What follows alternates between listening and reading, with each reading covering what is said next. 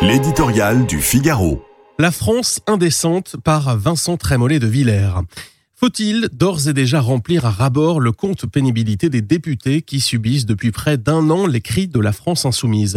Ils sont nombreux sans doute à rêver d'une retraite anticipée ou d'une journée nationale sans LFI quand ils voient défiler la fanfare stridente menée par Mathilde Panot, Louis Boyard et ses appels adolescents à l'insurrection, Ercilia Soudé qui pense que Stakhanov est une victime du néolibéralisme et le cœur des élus qui vocifèrent contre un ministre assassin et les monstres qui nous gouvernent. Pour ces députés, l'Assemblée est moins le lieu de la conversation civique que le décor d'une geste révolutionnaire qu'il vaudrait étendre à la rue.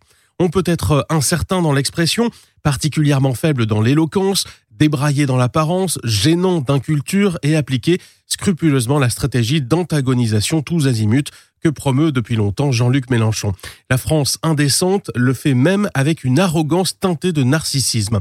On l'a compris, ils veulent éviter l'examen de l'article 7 du projet de loi, celui qui décale de 62 à 64 ans l'âge de départ pour pouvoir mieux crier au rapt démocratique. Empêcher la délibération collective pour pouvoir mieux crier ensuite la tyrannie, excuser les violences de leurs militants contre la police, les provocations de leurs propres députés parce qu'elles ne sont rien à côté de la violence sociale du gouvernement, ou encore approuver et même encourager la désobéissance civile contre un pouvoir dont on conteste sans cesse la pertinence. Telle est la mécanique révolutionnaire enclenchée par ces nouveaux enragés. Dans cette logique, bientôt, les insoumis seront les seuls dépositaires de la violence légitime face à un pouvoir dénoncé comme illégitime.